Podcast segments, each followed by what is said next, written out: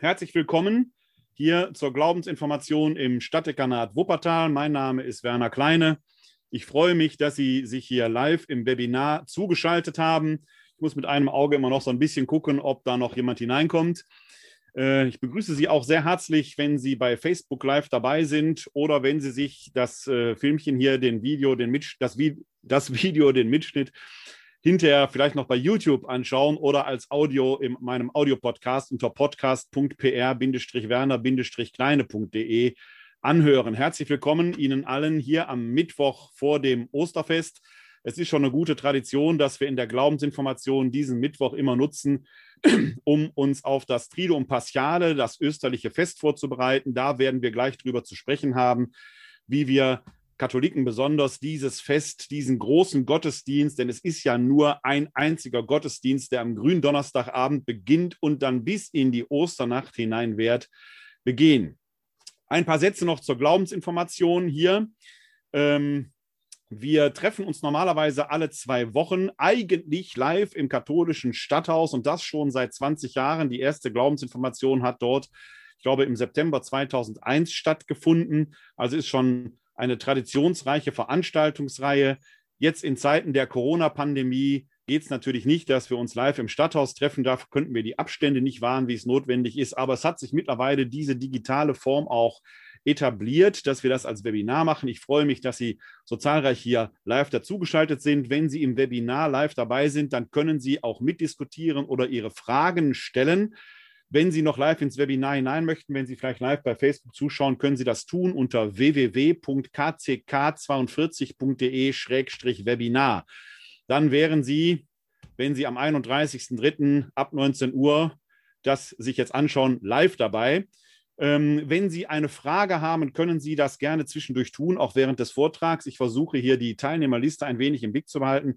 Benutzen Sie dann doch bitte die Handhebefunktion, die Sie unten in der Menüleiste unten sehen, in der Funktionsleiste. Dann sehe ich hier, dass Sie sich melden. Dann können wir direkt äh, miteinander ins Gespräch kommen. Natürlich wird es ganz am Schluss auch noch die Möglichkeit geben, dass Sie Ihre Fragen stellen, Ihre Anmerkungen oder was auch immer Ihnen da auf dem Herz liegt. Wie gesagt, heute beginnt offiziell auch der Firmenkurs für die Firmung am Samstag vor Pfingsten. Ich begrüße deshalb die Firmenbewerberinnen und Firmenbewerber in unserer Runde auch recht herzlich. Sie bleiben bitte zum Schluss noch etwas da, damit wir dann die Dinge besprechen können nach Beendigung der Live-Übertragung bei Facebook. Das wird dann abgeschaltet, aber Sie bleiben dann bis hier noch im Webinar, damit wir noch ein paar Dinge kurz miteinander klären und besprechen können. Ja, ich freue mich, wie gesagt, dass Sie äh, hier dazugeschaltet haben. Die Glaubensinformation findet, wie gesagt, alle zwei Wochen statt. Wir haben im Wechsel bibeltheologische und äh, systematisch-theologische Abende. Zweimal unterbreche ich das, nämlich am Mittwoch vor Weihnachten und am Mittwoch vor Ostern. Dann gibt es jeweils Einführung in diese wichtigen Festzeiten. Und darum soll es heute gehen. Ich habe hier zu dieser ähm, äh, Veranstaltung heute Abend zu diesem Thema, das Triduum Paschale, das österliche Dreitagefest, ein Paper veröffentlicht. Das können Sie sich gerne herunterladen als PDF-Datei. Ich habe es unten eingeblendet, wie die Adresse lautet: www.kck42.de-paper Triduum dann bekommen Sie das Materialblatt und können ein wenig mitlesen oder es nachlesen. Das ist ein etwas umfangreiches Materialblatt, äh, aber da können Sie sich dann gerne ähm, äh, das herunterladen, um so dann live dabei zu sein. Ja, wir stehen jetzt hier kurz vor dem österlichen Dreitagefest, mitten in der Karwoche. Und die Karwoche beginnt ja mit dem Palmsonntag. Seit dem Palmsonntag sind wir also in der Heiligen Woche. Die österliche Bußzeit geht auf ihren Höhepunkt zu, nämlich das österliche Dreitagefest. Vielleicht verlieren wir erst ein paar Worte zur Terminierung, denn wir haben in diesem Jahr eine schöne Koinzidenz der Ereignisse, denn was wir dort feiern am Triduum Paschale, in diesem lateinischen äh, Begriff steckt ja hinten schon Pascha drin, in vielen Sprachen heißt Ostern oder ist Ostern auch mit diesem Pascha-Fest verbunden. Edel Versach auf Arabisch. Ich weiß, dass der Giris Araf und sein Sohn zuhört. Äh, herzlich willkommen hier in dieser Runde. Ich muss ein bisschen angeben, dass ich ein bisschen Arabisch kann. Äh, Pasqua in äh, Italienisch. Nur in den keltisch gesprächten Sprachen haben wir diesen Hinweis auf Ostern oder auf Englisch Easter. In diesen keltischen Sprachen spielt da eine alte keltische Frühjahrsgöttin eine wichtige Rolle, nämlich die Ostara. Und da hat man quasi diesen greifbaren Punkt, dass die Christen da ein altes heidnisches, ein altes paganes Fest christianisiert haben und diesen Begriff dann übernommen haben. In diesem lateinischen Begriff oder in vielen anderen Sprachen, Triduum Paschale, hat man aber diesen engen Bezug zum Pessachfest, zum Pascha-Fest. Und wir haben in diesem Jahr diese wunderbare Koinzidenz, dass tatsächlich in dieser Woche die Juden Pascha feiern. Das fing am letzten Sonntag an, unserem Palmsonntag, da fing Pascha an. Und dann wird das jetzt eine Woche gefeiert. Pascha beginnt am ersten, am Frühlingsvollmond. Das ist dann im jüdischen Kalender ein Mondkalender, der 15. Nisan. Dieses Pascha-Fest ist für uns bedeutsam, denn Jesus stirbt nach dem Zeugnis der Evangelien und ich formuliere jetzt etwas allgemeiner, im Zusammenhang des Pascha-Festes. Warum formuliere ich allgemeiner?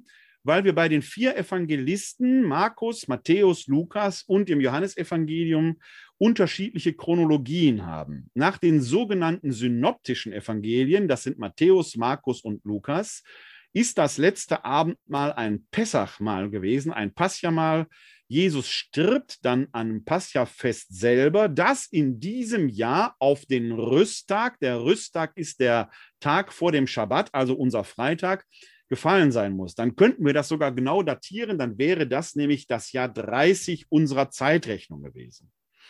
Das Johannesevangelium schert aus dieser Deutung aus, denn im Johannesevangelium stirbt Jesus in der Stunde, in der im Tempel die Paschalämmer geschlachtet werden. Das ist aber am Tag vor dem Paschafest. Also nach der johannäischen Chronologie, wenn der Recht hätte, würde äh, das Jahr 32 als das Todesjahr Jesu gelten. Man kriegt das nicht deckungsgleich. Man muss sich da als Exeget entscheiden und muss eine Entscheidung treffen. Die Mehrheit der Exegeten, der ich folge, plädiert für die äh, synoptische Chronologie, also dass das letzte Abendmahl dann tatsächlich ein Paschamal gewesen ist. Viele Exegeten, aber eben nicht die Mehrheit, plädieren für die johannäische Chronologie. Zu denen gehört übrigens auch der frühere Papst Benedikt XVI., der in seinen äh, Jesus-Büchern die johannäische Chronologie bevorzugt, aber Gott sei Dank im Vorwort darauf hinweist, dass diese Bücher nicht Bestandteil des päpstlichen Lehramtes seien und man deshalb anderer Meinung sein darf. Davon mache ich ganz freimütig Gebrauch. Warum bevorzuge ich die synoptische Chronologie? Wir haben in vielerlei Hinsicht, gerade beim letzten Abendmahl, einen Bezug zum Pessachfest. Auch Paulus stellt diesen Bezug her in äh, seinem ersten Korintherbrief. Und es macht auch Sinn, weil innerhalb des Pessachmahles hier muss man allerdings anmerken, dass das Pessachmahl, wie die Juden es heute feiern, auf die rabbinische Tradition zurückgeht, die nach dem Jahr 70 nach Christus erst beginnt, nach der Zerstörung Jerusalems. Wie Jesus und die Seinen Pessach gefeiert haben, wissen wir nicht genau. Aber es wird natürlich Verwandtschaften geben, es wird natürlich Beziehungen geben. Und das Pessachmahl ist selbst sehr durchritualisiert. Noch heute gibt es da den sogenannten fünften Becher. Alle Worte sind mehr oder weniger festgelegt der fünfte Becher aber kann mit einem freien Sinnspruch durch den Hausherrn, durch denjenigen, der dem Pessach mal vorsitzt, belegt werden. Und es liegt nahe, dass Jesus diesen sogenannten fünften Becher genutzt hat, um das einzusetzen, was wir heute die Eucharistie, das Abendmahl nennen. Auch sonst sehen wir viele Bezüge innerhalb des äh, Mahles, des letzten Abendmahles, die auf ein Pessachmahl hindeuten. Man denke nur daran, dass die Jünger danach mit Jesus in den Garten Gethsemane zum Ölberg ziehen und dabei Loblieder singen. Auch das ist ein fester Bestandteil der Pessach-Liturgie, dass man nach dem Mahl die sogenannten Hallel-Psalmen, das sind die Psalmen 145 bis 150, singt. Und auch das wird dort erwähnt. Auffällig ist außerdem, dass Johannes zwar von einem letzten Abendmahl berichtet, aber diesen berühmten Einsetzungsbericht nicht hat. Das macht natürlich Sinn, wenn Johannes seine Pessach-Tradition auf Jesus unmittelbar überträgt, der eben in der Stunde am Kreuz stirbt, in der im Tempel die Paschalämmer geschlachtet werden. Er ist das wahre Pessachlamm. Wir beobachten also auch hier etwas, das wir sehr häufig im Johannesevangelium beobachten können, nämlich eine Interpretation, eine Spiritualisierung, eine theologische Überhöhung dessen, was die Synoptiker, sagen wir mal, eher narrativ beschreiben. Deshalb glaube ich, dass die synoptische Chronologie der Johannäischen zu bevorzugen ist und der Johannes die theologische Deutung dazu liefert. Denn der Johannes hat durchaus das, was wir mit dem letzten Abendmahl verbinden, nämlich diese Worte, das ist mein Leib, das ist mein Blut. Das hat der Johannes durchaus in der großen Brotrede im sechsten Kapitel. Da fragen die Juden ihn nämlich, Jesus, wie kannst du uns dein Fleisch zu essen geben? Und Jesus antwortet, wer mein Fleisch, wer mein Leib nicht isst und mein Blut nicht trinkt, der bleibt nicht in mir und ich bleibe nicht in ihm. Also der Johannes kennt sehr wohl diese Tradition, die wir mit dem letzten Abendmahl verbinden. Er verortet sie aber an einer anderen Stelle. Und alles das deutet darauf hin, dass der Johannes eher eine Deutung der Ereignisse liefern möchte, weniger eine chronologisch exakte Herleitung. Dafür sind eher die synoptischen Evangelien nach meinem Dafürhalten zuständig. Das ist insofern wichtig, als dass wir die Ereignisse damit nämlich nochmal etwas neu auch interpretieren können, auch was die Abläufe bei unserem Triduum Paschale, bei unserem österlichen Dreitagefest angeht.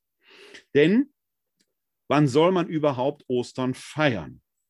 Wir hatten gerade gehört, wir haben in diesem Jahr die schöne Koinzidenz, dass in dieser Woche die Juden auch Pessach feiern. Das Pessachfest beginnt mit dem 15. Nisan und der 15. Nisan fällt auf den Frühlingsvollmond. Wenn das letzte Abendmahl Jesu ein Pessachmahl gewesen ist, dann stirbt Jesus am 15. Nisan. Das kann man genau herleiten. Also wenn wir der synoptischen Chronologie folgen. Das ist der Todestag und dann folgt auf den 15. Nisan nach der synoptischen Tradition eben der Schabbat, ein Ruhetag, an dem darf man nichts machen. Und am Sonntagmorgen wird dann das leere Grab entdeckt. Da werde ich gleich noch ein paar Takte zu verlieren. Es heißt in der Schrift zwar, er, er stand am dritten Tage von den Toten auf, wohlgemerkt am dritten Tag, nicht nach drei Tagen, wie es bei uns in den Kirchenliedern manchmal heißt. Wie kommt man auf den dritten Tag? In der jüdischen Zählweise beginnt ein Tag mit dem Sonnenuntergang, weil es im Schöpfungsbericht heißt, es ward Abend, es ward Morgen, ein Tag. Deswegen beginnen die Tage mit dem Sonnenuntergang. Wir haben jetzt hier noch am 31. März 19.12 Uhr mitteleuropäische Sommerzeit. Die Sonne steht noch am Himmel. Wir haben also noch Mittwoch. Gleich, wenn die Sonne untergeht, hinter dem Horizont verschwindet, haben wir liturgisch gesehen und wir Christen orientieren uns an dieser alten jüdischen Zählweise haben wir liturgisch gesehen dann schon Freitag. Können Sie zum Beispiel Heiligabend wunderbar sehen, denn Weihnachten ist ja eigentlich der 25.12. Heiligabend aber ist der Abend des 24.12., weil Weihnachten mit dem Sonnenuntergang beginnt. Also, Jesus stirbt am Freitag. Es ist ungefähr das Äquinoktium. Man weiß also, gegen 6 Uhr wird die Sonne untergehen. Die Evangelisten schildern, und das übereinstimmt durch alle vier Evangelien, den Tagesablauf dieses Todestages Jesu relativ exakt. In der dritten Stunde, nach unserer Uhrzeit, also 9 Uhr, wird er zu Pilatus gebracht. In der sechsten Stunde, Mittagsstunde, 12 Uhr, wird er gekreuzigt. In der neunten Stunde, ungefähr für uns 15 Uhr, stirbt Jesus. Um 18 Uhr, drei Stunden später, wird die Sonne untergehen. Dann beginnt der Schabbat. Am Schabbat darf man nicht nur nicht arbeiten, sondern muss ruhen als äh, Jüdin und als Jude. Es ist noch äh, interessanter, wir befinden uns, wie gesagt, in der Tag-Nacht-Gleiche. Die Schatten sind noch relativ lang. Eine Bestattung muss also schnell vonstatten gehen, weil selbst wenn der Schatten eines Toten einen Juden berührt, wird er kultisch unrein. Er könnte den Schabbat nicht begehen. Also wird die Zeit noch weniger als drei Stunden sein. In diesen drei Stunden geht ein gewisser Josef von Arimathea, der selbst zum Hohen Rat gehörte, also wahrscheinlich Pharisäer war, zu Pilatus, muss mit ihm die Herausgabe des Leichnams verhandeln, was wahrscheinlich nicht gegen, nicht ohne entsprechende, sagen wir mal, äh, motivationsfördernde Mittel gegangen sein wird. Sprich, er wird den bestochen haben. Der Leichnam muss vom Kreuz abgenommen werden und dann in aller Eile hastig in ein nahegelegenes Grab verbracht werden, ohne dass man dem Toten noch irgendwelche Dinge angedeihen lassen kann. Das alles innerhalb von drei Stunden. Man kann allein daran schon spüren, welche Eile geboten ist und wie schnell das ging, wie hastig das ging. Dabei ist es ohnehin außergewöhnlich, dass ein Gekreuzigter überhaupt eine Bestattung erfährt. Normalerweise verscharrte man die in irgendwelchen Massengräbern. Also ein sehr außergewöhnliches Geschehen, das in aller Hast passieren musste. Das ist Tag 1. An Tag 2, dem Schabbat, kann man nichts machen, man darf nichts unternehmen, man kann nichts unternehmen. Man muss, ist ja Ruhetag, man muss ruhen. Erst mit dem Sonnenaufgang des dritten Tages, und da kommt der dritte Tag her, am Sonntagmorgen wird man zum Grab gehen können, um dann dem Leichnam noch die letzte Ehre zu erweisen, also all das zu tun, was man am Freitagabend in Ermangelung der Zeit nicht tun konnte. Das wird auch so in den Evangelien beschrieben, dass in aller Frühe die Frauen zum Grab kommen und dann das Grab leer vorfinden. Das ist noch nicht damit gesagt, dass er an diesem dritten Tag auch auferstanden ist. Das ist sogar eher unwahrscheinlich, wenn wir ganz ehrlich sind, denn wir finden im Neuen Testament den einen oder anderen Hinweis, entweder aus dem Munde Jesu oder in theologischen Spekulationen, etwa bei Paulus im zweiten Korintherbrief. Da ist vor allen Dingen das fünfte Kapitel interessant, dass man sich das wohl eher so vorstellte, dass die Auferstehung im Moment des Todes stattfand. Denken Sie nur an das berühmte Gespräch des gekreuzigten Jesus mit dem Schächer neben ihm, der ihn noch um Vergebung bittet, der sagt, heute noch wirst du mit mir im Paradies sein.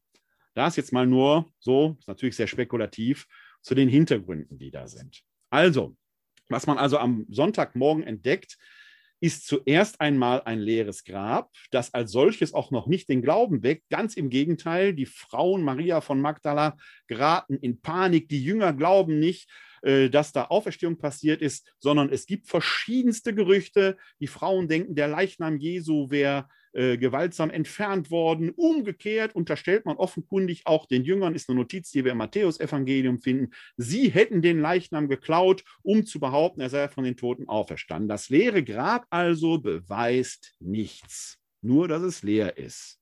Und dabei ist es gar nicht so leer, denn die Leinenbinden liegen wie aufgeräumt, wie unbenutzt darin. All das, was mit dem irdischen Jesus verbunden war, scheint irgendwie verschwunden, scheint irgendwie aufgelöst zu sein. Was den Auferstehungsglauben wecken wird und in Gang setzt, ist die Begegnung mit dem Auferstandenen. Darüber werden wir in einer anderen Glaubensinformation nochmal ausführlicher sprechen, wenn wir insbesondere, und das wird die nächste Glaubensinformation in zwei Wochen sein, uns vielleicht auch da mal mit den außerbiblischen Traditionen, den sogenannten Apokryphen beschäftigen, die das auch nochmal ganz eigen verarbeitet haben. Die Auferstehung selber oder der Auferstehungsglaube selber entsteht an der Stelle, wo die Begegnung mit dem Auferstandenen stattfindet. Maria von Magdala, die da einen Menschen sieht, eine Person sieht, Jesus aber nicht erkennt, ihn dann aber an seiner Stimme plötzlich entdeckt. Die Emmaus-Jünger, mit denen dieser unbekannte Wanderer unterwegs ist, den sie doch eigentlich erkennen müssten, waren sie doch mit Jesus zu irdischen Zeiten unterwegs. Als er abends das Brot bricht, erkennen sie ihn plötzlich. Also sehr intensive, merkwürdige Ereignisse, die auch die Frage vor Augen stellen, da scheint im Tod eine Verwandlung, eine Verklärung stattgefunden zu haben. Das sind erstmal die historischen Ereignisse, die am Karfreitag stattgefunden haben und in die, osterliche, in die österliche Begegnung mit dem Auferstandenen führen. Von dem Kreuzigungsgeschehen her ist das relativ deutlich, was da stattfindet. Das wissen wir auch aus außerbiblischen Quellen. Ähm, wie bei den Römern solche Todesgerichtsprozesse geführt wurden. Es ist klar, dass die Juden selber keine Todesgerichtsbarkeit hatten. Sie hätten Jesus selbst also nicht formal hinrichten dürfen. Durch Lynchjustiz geschah so etwas. Denken Sie nur an den Stephanus. Der wird dann aber gesteinigt ist dann auch eher Lynchjustiz. Wenn Jesus nach jüdischem Recht zum Tode verurteilt worden wäre, was wie gesagt den Juden untersagt war, wäre er nicht am Kreuz geendet, sondern wäre gesteinigt worden. Weil die Juden das nicht durften, müssen sie den offiziellen Weg über Pontius Pilatus beschreiten. Und auch da weiß man, wie äh, die Römer bei solchen Dingen vorgegangen sind. Man hat die Delinquenten zuerst tatsächlich gegeißelt, in der Regel mit 39 Peitschenhieben, wobei das schon grausam genug ist, aber diese Peitschen waren mit Knochenstücken und Steinen durchsetzt. Das alleine haben schon viele Delinquenten nicht überlebt. Dann band man den ähm, Delinquenten den Querbalken auf. Man trug nicht das ganze Kreuz zur Hinrichtungsstätte, sondern nur den Querbalken. Der war aber schon schwerer genug. Das sogenannte Patibulum.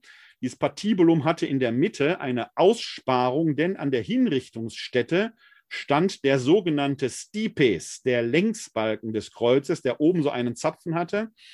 Man nagelte dann die Delinquenten an das Patibulum an, und zwar nicht wie auf unseren Kreuzen dargestellt äh, durch die Handfläche. Die hätten das Gewicht nicht getragen, sondern durch die Handwurzelknochen. Sehr, sehr schmerzhaft. Zog sie dann hoch, sodass das oben in diesem Zapfen einrastete. Die Kreuze hatten also so eine T-Form, nicht diese Form, die wir auf unseren Darstellungen häufig haben, sondern diese T-Form. Dann wurden die ähm, Fersen ebenfalls seitlich am Kreuz äh, befestigt, auch angenagelt. Und dann begann eigentlich der Todeskampf am Kreuz, äh, bei dem sich die Delinquenten immer wieder versuchten zu entlasten. Denn wenn man so in den Armen hängt, drückt sich der Brustkorb zusammen, man bekommt Luftnot, man droht zu ersticken. Man drückt sich also wieder nach oben, was auch natürlich nicht lange gehalten werden kann. Und dieser Todeskampf konnte sich über Stunden, manchmal sogar über Tage hinziehen.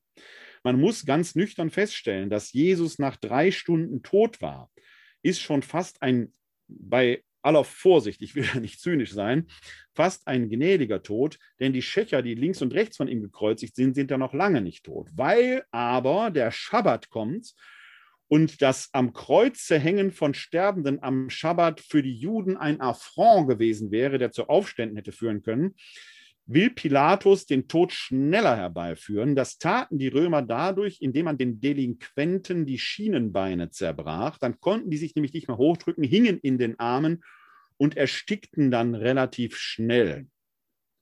Das Schicksal ist Jesus erspart geblieben. Was wir wohl in den Evangelien lesen, ist dieser Lanzenstich in die Seite. Den hat es historisch nachweisbar bei solchen Fällen durchaus gegeben, denn das ist ein amtlicher römischer Todesbeweis für solche Fälle.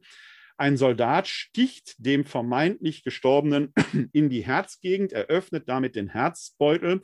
Für den Fall, dass er nicht tot war, ist der Delinquent jetzt tot, denn die Römer hatten eine panische Angst vor der Berührung mit Leichen.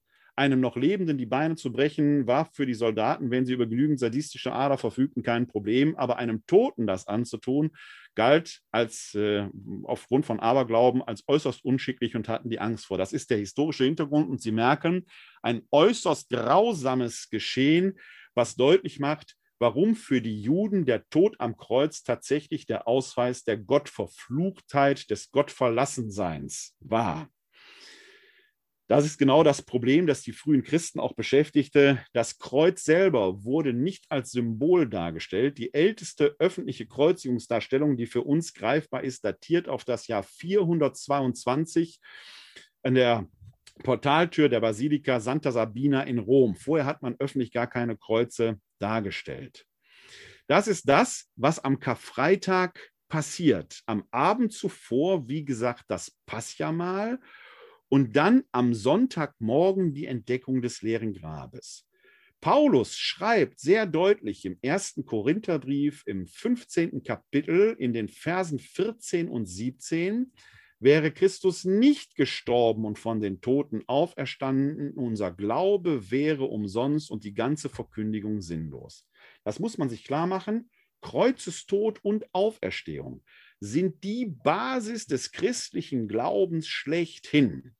Wenn man nicht an die Auferstehung des Gekreuzigten glauben kann, und da mag es gute Gründe für geben, denn an einen Auferstandenen zu glauben, äh, an vom Tod auferstanden zu glauben, ist ja schon steil. Die, unsere Alltagserfahrung geht normalerweise in eine andere Richtung. Und in der Tat äh, führt Paulus ja im ersten Korintherbrief im 15. Kapitel die Verse 3 bis 8 da einen Zeugenbeweis, der nach damaligen Maßstäben sogar gerichtsfest war, wenn er über 513 Auferstehungszeugen anführt. Das muss man also auch offenkundig den Korinthern nachweisen, dass da etwas war. Aber für Paulus ist klar, das ist die Basis des christlichen Glaubens. Wenn man das nicht glauben kann, glaubt man was anderes, aber streng genommen ist man dann eben kein Christ, keine Christin. Ich will da nicht drüber urteilen und richten, aber das ist quasi die Demarkationslinie, an der sich das Christentum entscheidet. Und bis heute ist ja dieses Glaubensbekenntnis an die Auferstehung des Gekreuzigten die innere Mitte des äh, Glaubensbekenntnisses, das auch wir beten. Deshalb ist das Pascha-Fest, dieses Triduum Paschale Ostern, die zentrale Mitte, das höchste Fest des Kirchenjahres. Da läuft alles drauf zu und von dort geht alles weg. Die heilige Woche ist der Höhepunkt eines ganzen Jahres. Sie beginnt und im Endeffekt vergegenwärtigt man da die komplette letzte Woche im Leben Jesu. Sie beginnt eben mit dem Palmsonntag. Eine Woche zuvor haben wir in unseren katholischen Kirchen aber auch schon die Kreuze verhüllt, um damit quasi das Kreuz selber erstmal aus dem Blick zu nehmen, wenn Sie so wollen, fast ein Fasten des Auges, um sie dann am Karfreitag rituell wieder zu enthüllen. Man vergegenwärtigt das Ganze quasi spielerisch nach. Am Palmsonttag gedenken wir dann des Einzuges Jesu in Jerusalem, der ja auch in den vier Evangelien geschildert wird, wo wir dann mit Palmzweigen selber diesen Einzug selbst auch vergegenwärtigen. Und am Palmsonntag steht dann immer auch schon die Verkündigung einer Passionserzählung im Mittelpunkt, und zwar einer Passionserzählung der drei Synoptiker. Jetzt sind haben wir drei Lesejahre in der Liturgie, das Lesejahr A, B und C, so heißen die. Und die sind den synoptischen Evangelien ganz grob zugeordnet. Lesejahr A ist Matthäus, Lesejahr B Markus und Lesejahr C Lukas werden da schwerpunktmäßig verkündet. Wir sind aktuell im Lesejahr B. Das heißt, am letzten Sonntag, dem Palmsonntag im Jahr 2021, wurde die Markus-Passion oft in verteilten Rollen verkündet und gelesen. Wir haben ja in der letzten Glaubensinformation vor zwei Wochen uns auch diese Markus-Passion näher angeschaut. Fehlt noch die Johannes-Passion, die kommt gleich. Denn das ist der Palmsonntag. Wir gedenken, wir vergegenwärtigen des Einzugs Jesu in Jerusalem, mit dem das Drama seines Lebens, die Heilsdramaturgie, wie wir Christen sagen, wenn den Ausgang nimmt, denn in den Evangelien steht geschrieben, dass er an diesem Tag wie ein Friedenskönig nach Jerusalem hineinkommt. In Jerusalem waren zu dieser Zeit vor dem Paschafest schon sehr, sehr viele Menschen. Jerusalem eine Stadt, die damals vielleicht von irgendwas zwischen 22.000, also zwischen 2.000 und 20.000 Menschen bevölkert war. Zum Paschafest schwoll die Zahl derer, die sich in Jerusalem aufhielten, weil es ein Wallfahrtsfest war, zu dem die Juden damals nach Jerusalem kommen sollten, um das bis zu zehnfache an. Also eine ganz explosive Gemengelage, wo ja auch Pontius Pilatus nicht umsonst in der Stadt anwesend ist, um dafür, dafür Ordnung und Sicherheit zu sorgen. Da macht es natürlich Furore, wenn da jemand auf einem Esel hineinreitet und seine Jünger, seine Anhänger und ich persönlich schätze die Anhängerschaft Jesu zu diesem Zeitpunkt auf etwa 500 bis 700 Leute. Wie komme ich da drauf? Bei der letzten Information da schon mal kurz drüber gesprochen. Wir haben zum einen den Hinweis, dass Jesus ja in seiner judäischen Zeit 70 Menschen aussendet, 70 Jünger aussendet. Es müssen also schon mal mehr als 70 in der Bewegung überhaupt dabei gewesen sein, sonst hätte er die ja alle aussenden können. Paulus selbst spricht aber von den berühmten über 500 Brüdern, denen der Auferstandene erschienen ist. Und daraus schließe ich, dass da 500 bis 700 Leute, vielleicht sogar ein paar mehr, nach Jerusalem eingezogen sind, dass das die Bewegung um Jesus war, die auf diese Zahl etwa angewachsen ist. 500 Menschen die nach Jerusalem hineinziehen und die dann rufen, Hosanna Jeshua, hilf doch, Gott hilft. Denn Jeshua, der Name Jesus heißt ja, Gott hilft. Das weckt Aufmerksamkeit. Es heißt in den Evangelien, dass Jesus dann durch die Stadt ging und sich alles genau anschaute. Er kehrt dann wieder nach Bethanien zurück. Das ist ein Spiel, das in den synoptischen Evangelien sehr genau geschrieben ist. Bethanien etwa fünf bis zehn Kilometer von Jerusalem entfernt. Er geht quasi in der letzten Woche immer wieder von Bethanien nach Jerusalem hinein, geht abends wieder zurück. Schon, scheint sich das ein bisschen zurückzuziehen. Am nächsten Tag kommt er wieder. Das ist der Tag der sogenannten Tempelreinigung. Diese Tempelreinigung ist ein symbolischer, prophetischer Akt. Da geht es nicht darum, dass Jesus sich ärgert, dass da Sachen verkauft werden. Es ist ja auch nicht unerheblich, was da verkauft wird, denn die Evangelisten erwähnen das alle. Es sind nämlich die Opfertiere, die dort verhandelt werden, damit der Opferkult im Tempel, dieser Sühnekult, aufrechterhalten werden kann. Je nachdem, was ich getan habe, kaufe ich mir ein entsprechendes Opfertier, ein Schaf, eine Ziege, ein Rind, eine Taube, übergebe die den Tempelpriestern, dass die auf dem Brandopferaltar dann entsprechend dargebracht werden. Um das kaufen zu können, muss ich koschere Währung haben, Mit meiner ausländischen Währung komme ich da unter Umständen nicht weit. Deswegen gab es dann die Geldwechsler, die meine ausländische Währung in die koschere Tempelwährung umtauschen konnten mit der ich dann entsprechend da handeln konnte. Gleichzeitig zogen die die Tempelsteuer ein, von der der Tempelklerus, die Priesterschaft am Tempel eben lebte. Jetzt kommt dieser Jesus von Nazareth, der da mit großem Tamtam -Tam in die Stadt hineingezogen ist und wendet sich in diesem prophetischen Akt, ja, wogegen wendet er sich? Gegen diesen Sühnekult, gegen diese Vermittlung, dass man die Vergebung der Sünden durch diesen priesterlichen Dienst der Brandopfer mit diesen Tieren, äh, dass er dadurch versehen wird, als wenn man sich freikaufen könnte. Sein ganzes Leben und Handeln ging ja darum, den Menschen diese Unmittelbarkeit zu zeigen, du glaubst, deine Sünden sind dir vergeben. Wenn er also die Händler rausschmeißt, schmeißt er, geht es nicht darum, da wird halt Geld verdient, sondern es geht darum, dass er gegen diesen Handel mit Tieren, die für den Sühnekult da sind, dass er dagegen ansteht. Das aber bringt jetzt die jüdische Tempelaristokratie gegen ihn auf, weil sie sagen, wenn das Furore macht, geht es uns selbst an den Kragen, wirtschaftlich, finanziell, aber möglicherweise auch funktional. Und das ist nach dem Zeugnis der Evangelien dann auch der Moment, wo man beschließt, ihn aus dem Weg zu räumen. Wie kann man ihn aus dem Weg räumen? Indem man eine Gelegenheit findet, ihn zu verhaften, möglichst geräuschlos, denn seine Anhänger, 500 bis 700 Leute, würden das möglicherweise sonst verhindern. Deswegen versucht man da, äh, Jesus andererweise habhaft zu werden. Ein gewisser Judas Iskariot wird den Verrat begehen. Was verrät er? Den Aufenthaltsort Jesu. Dass der Verrat dann mit einem Kuss geschieht, ist dann auch klar, weil es geräuschlos ist. Das ist so erstmal der Hintergrund. Über die Motive des Judas Iskariot kann man sehr, sehr lange spekulieren. Auch die Evangelisten tun das.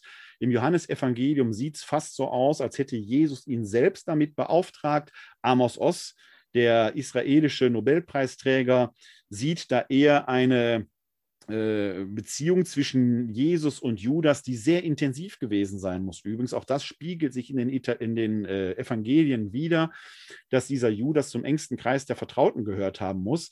Da erscheint der Judas eher als Einflüsterer. In anderen Evangelien ist er einfach der Verräter, der besser nicht geboren wäre. Judas ist und bleibt also eine sehr schillernde Figur. Der Verrat findet nach dem letzten Abendmahl statt, führt zur Verhaftung dann zum Verhör, zum Prozess vor Pilatus, in die Kreuzigung und dann mündet das in die Entdeckung des leeren Grabes und die Begegnung mit dem Auferstandenen. All das begehen wir in dieser Woche liturgisch.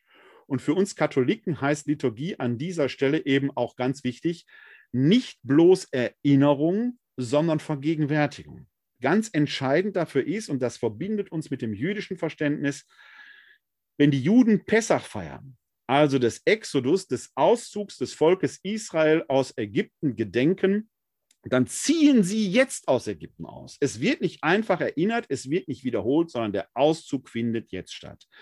So ist es für uns Katholiken auch. Wenn wir Eucharistie Abendmahl feiern, wiederholen wir nicht etwas, was Jesus getan hat. Wir erinnern uns auch nicht bloß daran, sondern wir vergegenwärtigen es. Wir stehen jetzt im Abendmahlsaal.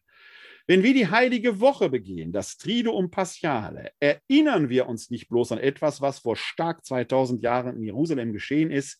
Wir sind dabei. Das meint Vergegenwärtigung. Es geschieht jetzt. Und damit sind wir in der heiligen Woche gelandet.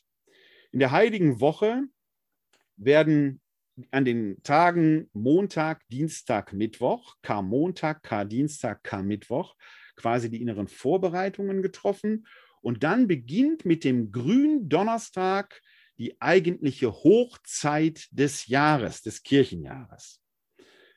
Der Name Gründonnerstag kommt nicht von Grün der Farbe, sondern von Greinen. Denn Jesus wird ja in der Nacht von Donnerstag auf Freitag im Garten Gethsemane Blut und Wasser schwitzen und noch darum bitten, dass dieser Kelch an ihm vorübergehen möge.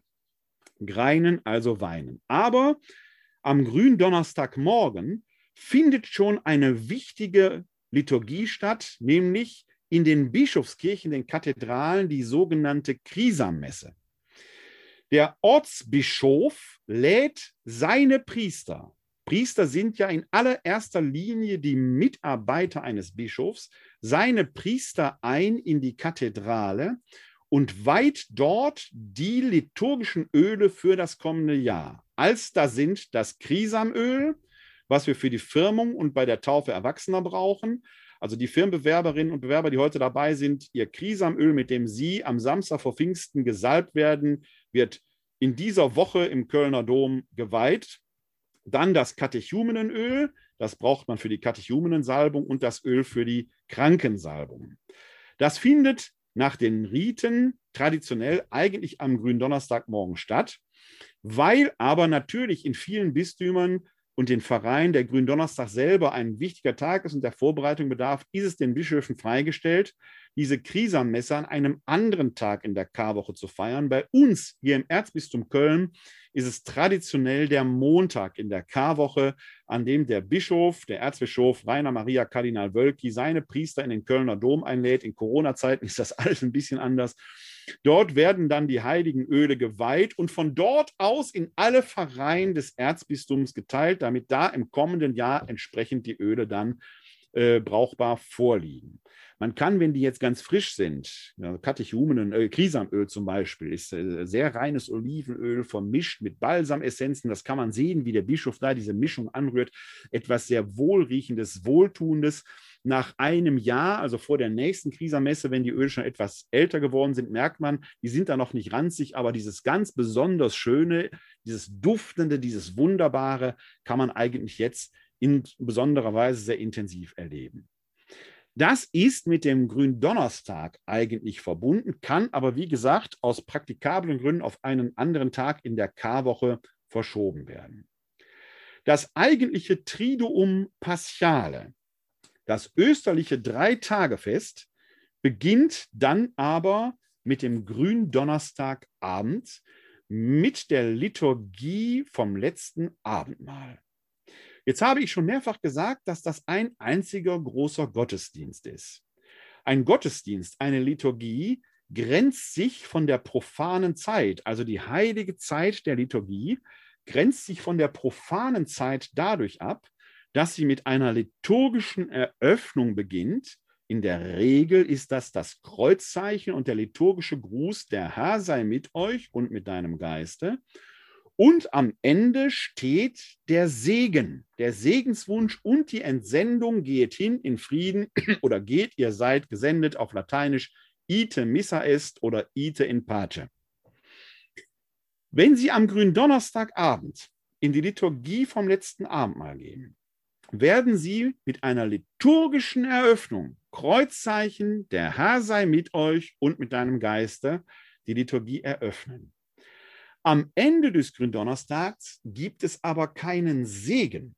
Wir werden uns die Liturgie gleich noch etwas näher anschauen. Erstmal nur wichtig, am Ende der Liturgie des Gründonnerstags gibt es keinen Segen, denn der Gottesdienst ist noch gar nicht zu Ende, der geht jetzt weiter.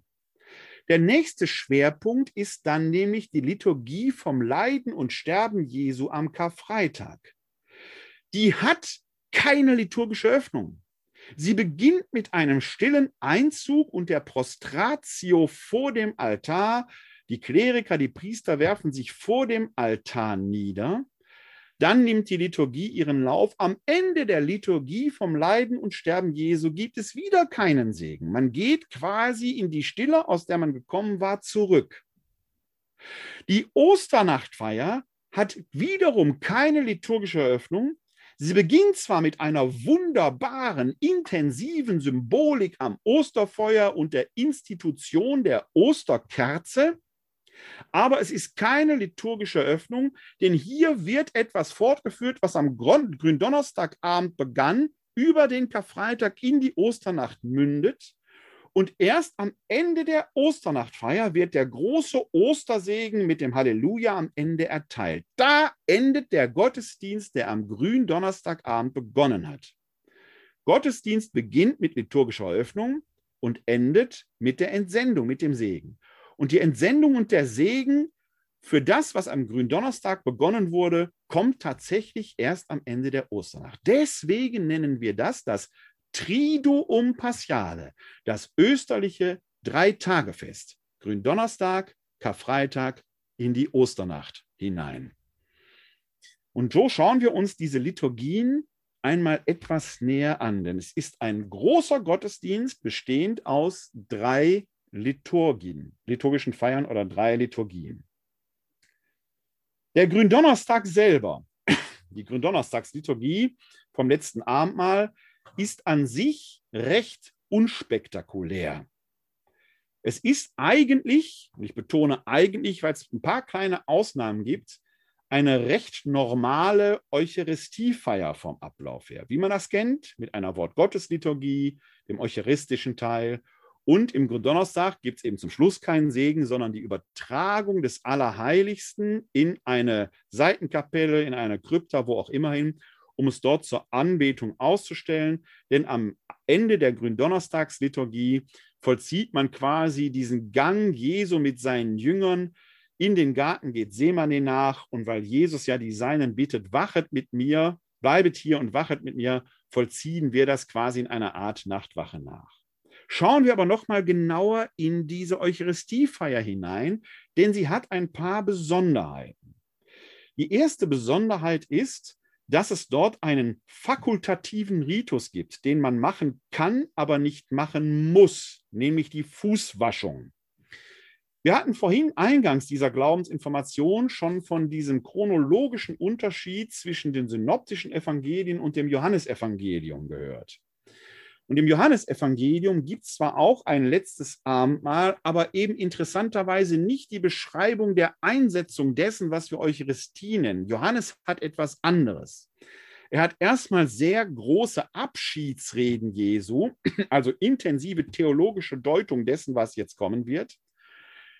Und er kennt diese sogenannte Fußwaschung. Jesus wäscht wie ein Sklave seinen Jüngern die Füße. Das ist eine singuläre Erzählung, die wir nur im Johannesevangelium finden und kennen. Und die hat Eingang in die Gründonnerstagsliturgie gefunden, wie gesagt, als fakultativer Ritus. Das muss nicht sein, aber man kann sie vollziehen. Dann geht der Zelebrant, der Priester, hin und wäscht zwölf ausgewählten Personen die Füße. Hier kommt ganz wichtig zum Tragen das Rollenverständnis des Priesters. Der Priester ist nicht Christus, aber er repräsentiert in der Eucharistiefeier Christus als das Haupt der Kirche. Christus selbst ist als Auferstandener zwar mitten unter uns, aber nicht sichtbar. Der Priester leiht ihm quasi Gestalt und Stimme. Und deshalb ist das wichtig, dass der Priester, der Zelebrant das auch vollzieht, weil er in dieser Funktion in der Eucharistiefeier eben Repräsentant Christi als des Hauptes der Kirche ist. Man merkt manchmal in manchen Gemeinden, dass dann plötzlich das Pastoralteam die Leuten die Füße wäscht und so weiter. Kann man alles machen, aber es durchbricht natürlich diese zentrale Symbolik, dass hier Christus, der Sohn Gottes selbst sich zum Diener der Welt macht, zum Diener der Seinen macht. Das ist also ein fakultativer Ritus, der nach der Predigt, wenn er vollzogen wird, und ich denke, er wird in sehr, sehr vielen Kirchen vollzogen, der äh, nach der Predigt vollzogen wird, äh, das dort entsprechend tut. Dann gibt es eine zweite Besonderheit, die sehr schön das katholische Liturgieverständnis deutlich macht. Denn in jeder Eucharistiefeier werden in der sogenannten Anamnese die Worte Jesu beim Abendmahl vergegenwärtigt, in denen er sagt, das ist mein Leib, das ist mein Blut. Und sie werden zitatmäßig aus den Evangelien oft eingeleitet mit, in der Nacht vor seinem Leiden und Sterben nahm er das Brot in seine Hände, brach es, sprach das Dankgebet und so weiter. Gründonnerstag gibt es da eine entscheidende Hinzufügung, nämlich in der Nacht vor seinem Leiden und Sterben. Das ist heute. Wird einmal im Jahr hinzugefügt, um dadurch deutlich zu machen, es ist tatsächlich Vergegenwärtigung. Der Priester sagt ja dort eben nicht, das war vor 2000 Jahren, sondern das ist heute. Hic et nunc. Hier und jetzt geschieht das. Wir sind bei diesen letzten Tagen, bei diesen letzten Stunden im Leben Jesu gewissermaßen live dabei. Wenn wir in der Eucharistiefeier sind, wenn wir in der Liturgie sind, dann befinden wir uns in dieser geheiligten Zeit, die quasi das Geschehen von vor gut 2000 Jahren hineinholt. Besser gesagt, wir gehen in diese Zeit hinein. Der Himmel öffnet sich für uns quasi. Wir sind Teil dieses ewigen Geschehens. Das ist das Besondere am katholischen Liturgieverständnis. Und das wird am Gründonnerstag geradezu greifbar in diesem schönen Satz, das, in diesem schönen Zusatz, das ist heute. Da wird das einmal im Jahr deutlich hervorgehoben. Dann wird am Schluss der Eucharistiefeier also oft wird das oft nachvollzogen, weil es ja in den Evangelien heißt, dass Jesus die Jünger ausschickt, um den äh, Abendmahlsaal vorzubereiten. In manchen Gemeinden wird auch das schön vergegenwärtigt, indem die Messdiener dort den gesamten Altar decken, also nicht nur Brot und Wein bringen, wie es sonst auch üblich ist, sondern vielleicht auch das Altartuch, den Altarschmuck und so weiter bereitstellen. Das muss nicht sein, aber man kann es in manchen Gemeinden eben erleben.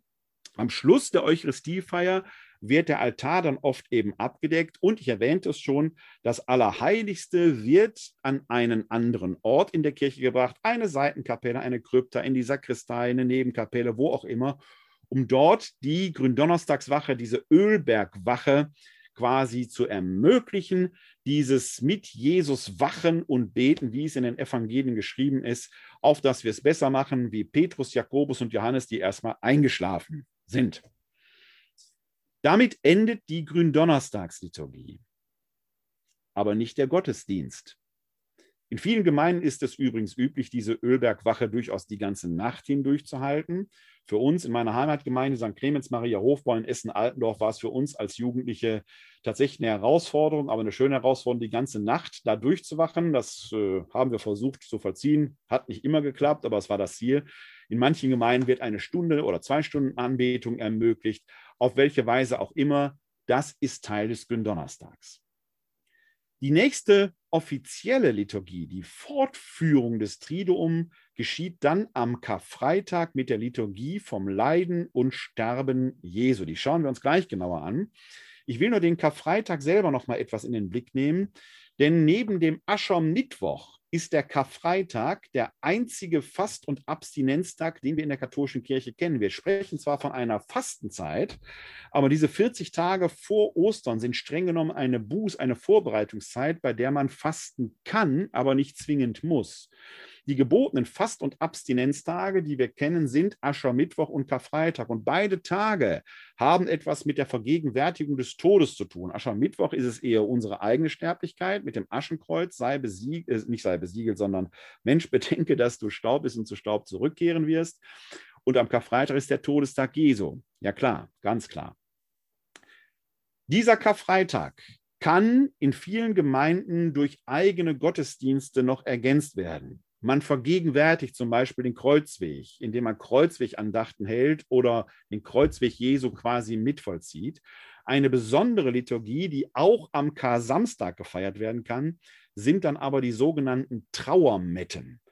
Dieser Begriff Trauermette macht schon deutlich, dass es eigentlich Gottesdienste sind, die nächtens stattfinden, also in der Dunkelheit, denn dieses, dieses Wort Mette kommt von Matutin, also Nachtgottesdienst, ähnlich wie bei Christmette ist auch ein Nachtgottesdienst. Wir hier in Wuppertal feiern eine solche Christmette traditionell von Seiten der katholischen Citykirche Wuppertal aus am Karfreitag abends um 20.30 Uhr. Wenn Sie da kommen wollen, sind Sie sehr herzlich in die Laurentiuskirche eingeladen. Wir können auch in Corona-Zeiten dort mit 90 Personen Gottesdienst feiern. Sie brauchen aber dann ein Ticket. Können Sie sich gerne herunterladen unter www.kck42.de-trauermette. Dann können Sie live dabei sein. Äh, aus der Laurentiuskirche ist das mit Streaming immer sehr schwierig. Deshalb wissen wir nicht, ob wir einen Stream hinbekommen. Aber live begehen wir da die Trauermette. Übrigens eine Liturgie auch mit einer intensiven Symbolik. Es werden sehr viele Texte aus der Heiligen Schrift gelesen, betrachtende Texte, die das Leiden und Sterben Jesu Christi aus verschiedenen Perspektiven betrachten. Und dann gibt es eine intensive Symbolik. Es steht ein siebenarmiger Leuchter oder sieben Kerzen da, die nach und nach verlöschen. Das Lebenslicht Jesu wird ausgelöscht, bis die allerletzte Kerze in die Dunkelheit nach draußen gebracht wird. Es bleibt also, wenn Sie so wollen, ein kleiner Hoffnungsschimmer und doch wird das Licht in der Kirche erlöschen. Eine sehr intensive Symbolik, die Trauermette prägt. Die Trauermette kann man am Karfreitag oder am Kar-Samstag begehen. Das sind jetzt mal Liturgien, die so außerhalb der offiziellen der großen Triduumsliturgie stattfinden können und insbesondere mit dem Karfreitag verbunden sind.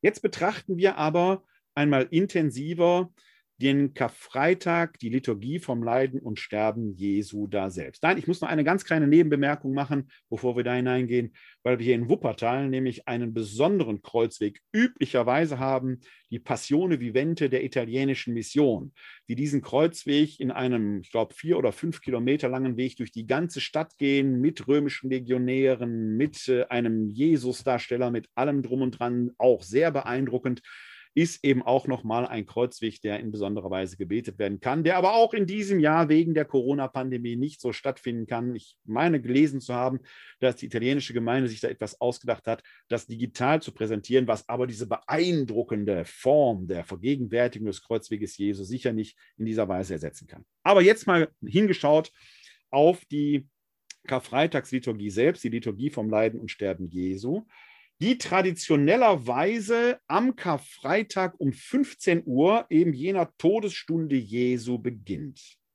Zuerst ein Wort zum Kar selber. Warum heißt dieser Freitag Karfreitag? Nicht mit C von Auto, sondern mit K.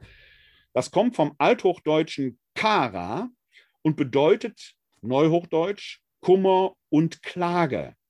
Das ist eben ein Klagegottesdienst und ein Gottesdienst, der von seiner Kargheit lebt. Es findet keine Musik statt. Die Glocken läuten nicht. Die Glocken und die Orgel haben zum letzten Mal ihr Lob Gottes angestimmt am Gründonnerstag beim Gloria. Da wird nochmal alles gegeben. Danach verstummen sie und man singt a cappella. Man lädt auch nicht mehr mit den Glocken zum Gottesdienst ein, sondern meist mit Holzklappern. Also etwas sehr Karges, das Fasten, die Trauer erreicht ihren Höhepunkt, der Glockenklang und auch die Orgel verstummt. Der, die Karfreitagsliturgie beginnt dann, wie gesagt, mit diesem stillen Einzug und der Prostratio vor dem Altar. Die Gemeinde kniet sich dann hin. Die Priesterschaft, die anwesend ist, wirft sich vor dem Altar nieder, als Zeichen auch der Nachfolge und der Trauer. Es ist Stille, ein sehr dichter, intensiver Moment. Und an diesen Einzug, an diese Prostratio schließt sich dann die Wortgottesliturgie an, in deren Höhepunkt die Verkündigung der Johannespassion steht. Die Passionen der Synoptiker sind mit dem Palmsonntag verbunden, je nach Lesejahr. In diesem Jahr, wie gesagt, die Markuspassion. Am Karfreitag hören wir immer die Johannespassion, in der Regel auch verkündet mit entsprechenden Rollen. Dann gibt es den sogenannten Evangelisten, der diese Übergangsteile spricht. Dann gibt es einen äh, Lektor, eine Lektorin, die die quasi wörtlichen Reden der sonstigen auftretenden Figuren spricht. Und dann gibt es die Person, die Christus selbst die Stimme verleiht. In der Regel, muss nicht so sein, aber in der Regel eben der Zelebrant. Diese Johannespassion bildet den inneren Höhepunkt der Karfreitagsliturgie, den ersten Höhepunkt.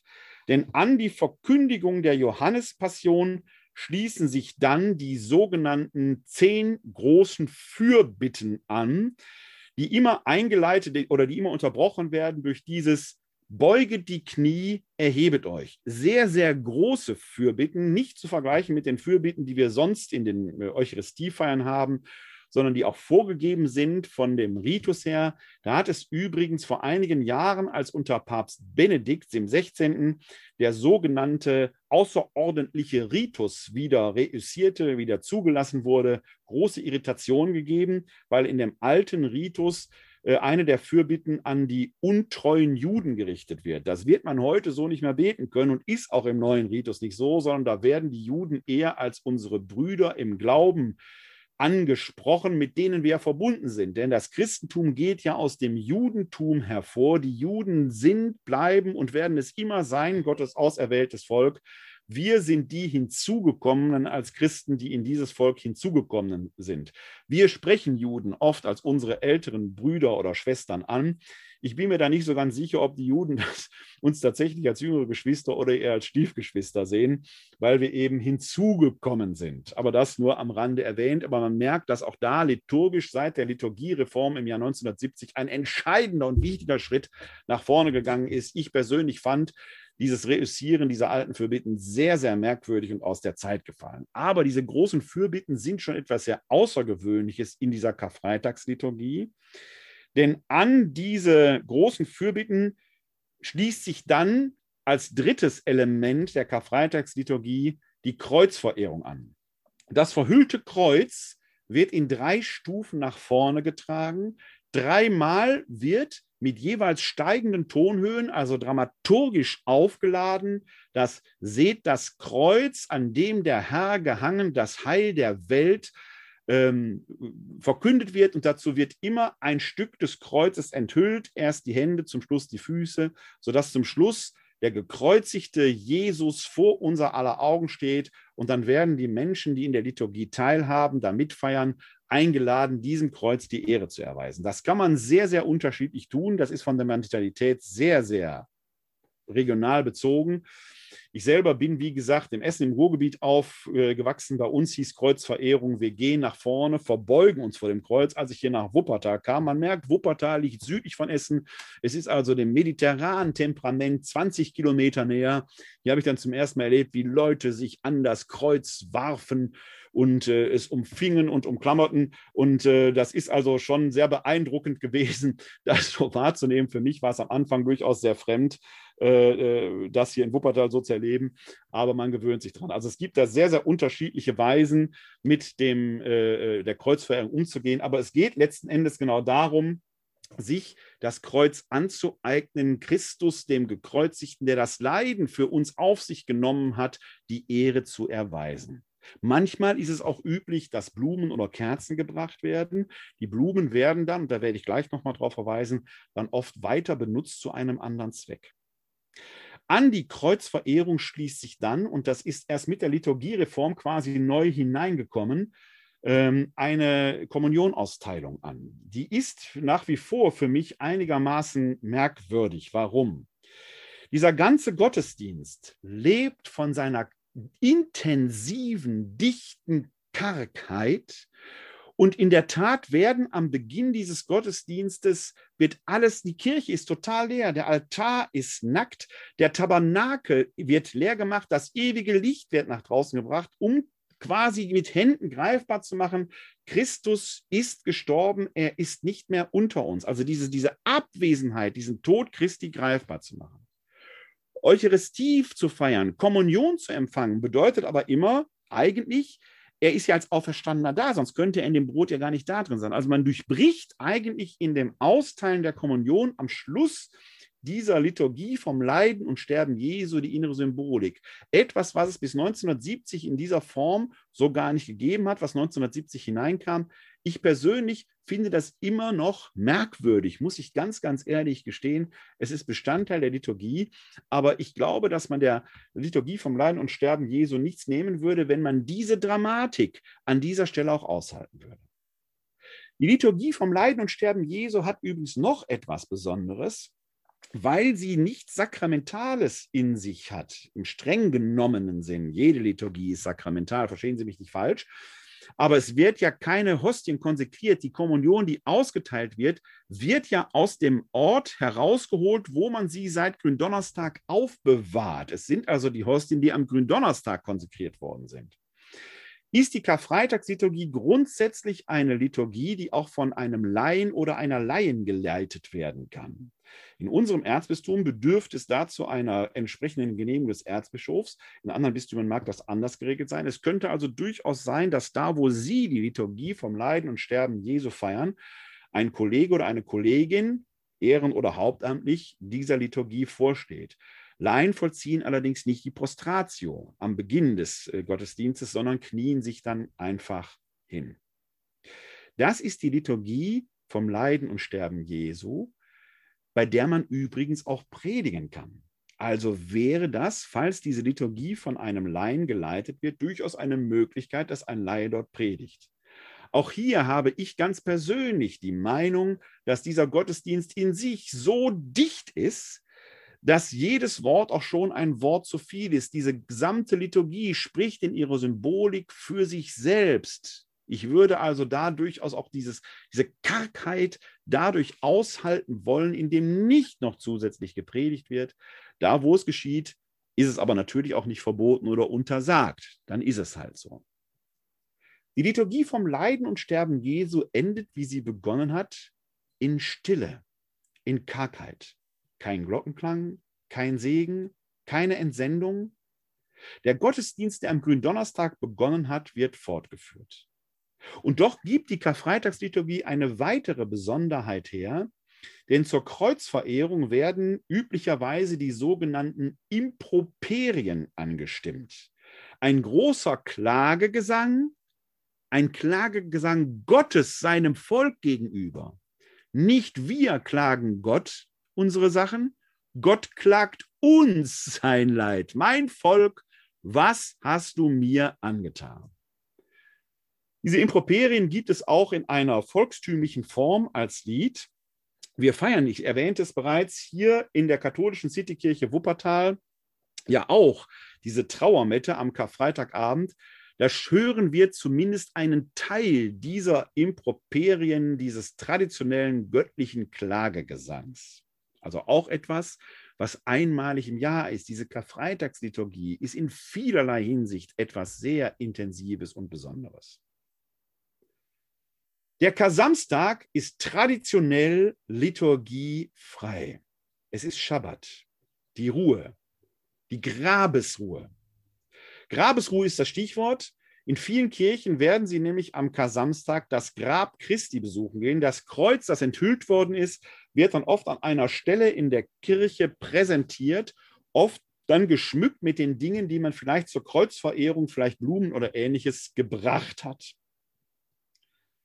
Dann wird es Nacht werden. Und in der Nacht wird die Osternacht beginnen. Bevor ich aber darauf zu sprechen komme, lassen Sie mich kurz ein Wort verlieren, noch zu einer besonderen Idee des Kar-Samstages. Denn wenn das stimmt, was ich vorhin eingangs sagte, was den Zeitpunkt der Auferstehung angeht, so wie er auch in der Heiligen Schrift im Neuen Testament gedacht wird, dass die sich nämlich im Moment des Todes möglicherweise ereignet, dann stellt sich ja die Frage, was hat dieser Jesus am Schabbat getan? Am Karfreitag stirbt er, wird bestattet, ist möglicherweise schon auferstanden, aber am Sonntagmorgen wird er sich erst als Auferstandener offenbaren. Was hat er am Schabbat gemacht, an diesem Ruhetag? Die christliche Tradition kennt hier die sogenannte Höllenfahrt Christi. Wir entdecken Aspekte dazu schon im Neuen Testament, im ersten Petrusbrief oder auch im Philipperbrief, im Philipperhymnus. In der apokryphen Literatur wird die dann sehr intensiv beschrieben, etwa im Nikodemus-Evangelium. Da wird etwa von dem Auferstandenen gesagt, dass er am Schabbat in die Unterwelt gegangen ist, dort die Höllenpforten zerbrochen hat, aufgesprengt hat, um all die, die in der Unterwelt sitzen, die vor ihm also verstorben sind, herauszuführen. Daraus ist insbesondere in der orthodoxen Tradition eine ganze Bilderwelt entstanden. Wir finden in der orthodoxen Tradition in der Tat Ikonen und eine solche können Sie freilich sehr klein gedruckt auf dem Paper auf der dritten Seite sehen. Da finden Sie eine solche Ikone von, der, von, des, äh, von dem Abstieg Jesu in die Unterwelt, in die sogenannte Höllenfahrt des Auferstanden. Oft wird da dargestellt, wie sich der Auferstandene schon in Siegerpose, er hat den Tod ja schon besiegt, in eine aufgesprengte Grabplatte hinunterreicht und dort zwei nackte Menschen, eine Frau und einen Mann, nicht selten halten, die einen Appel in der Hand, herausholt, Adam und Eva.